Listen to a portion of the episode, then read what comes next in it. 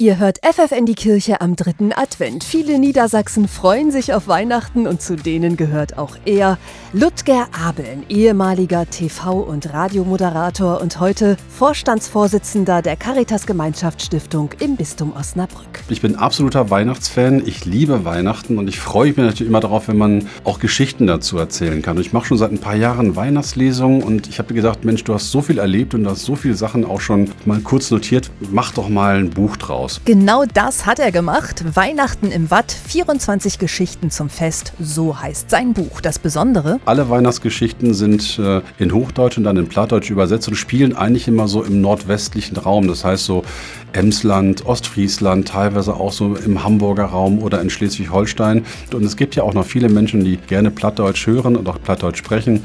Und da geht es natürlich dann eben auch auf Plattdeutsch. Ludger Abeln hat seine Weihnachtsgeschichten auch selbst eingelesen für einen Adventskalender-Podcast der Caritas. Und dort wechselt er gerne zwischen Hochdeutsch, Plattdeutsch und Englisch, wie in der Geschichte Verwandtschaftsbesuch in Iowa. Die letzte Geschichte, das ist also im Prinzip die Geschichte eines jungen Mannes, der in Ostfriesland groß wird, relativ schlecht Englisch kann und jetzt möchte er seine Verwandten in den USA besuchen. Nach dem Essen gab es German Beer, dazu wurden die alten Fotos rausgeholt.